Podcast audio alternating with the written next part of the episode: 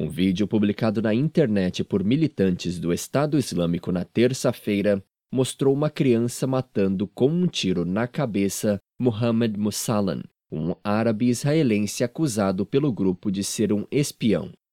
O vídeo mostrou Musalan sentado numa sala vestindo um macacão laranja, falando sobre como ele havia sido recrutado e treinado pelo serviço de inteligência israelense. Ele disse que seu pai e seu irmão mais velho o incentivaram.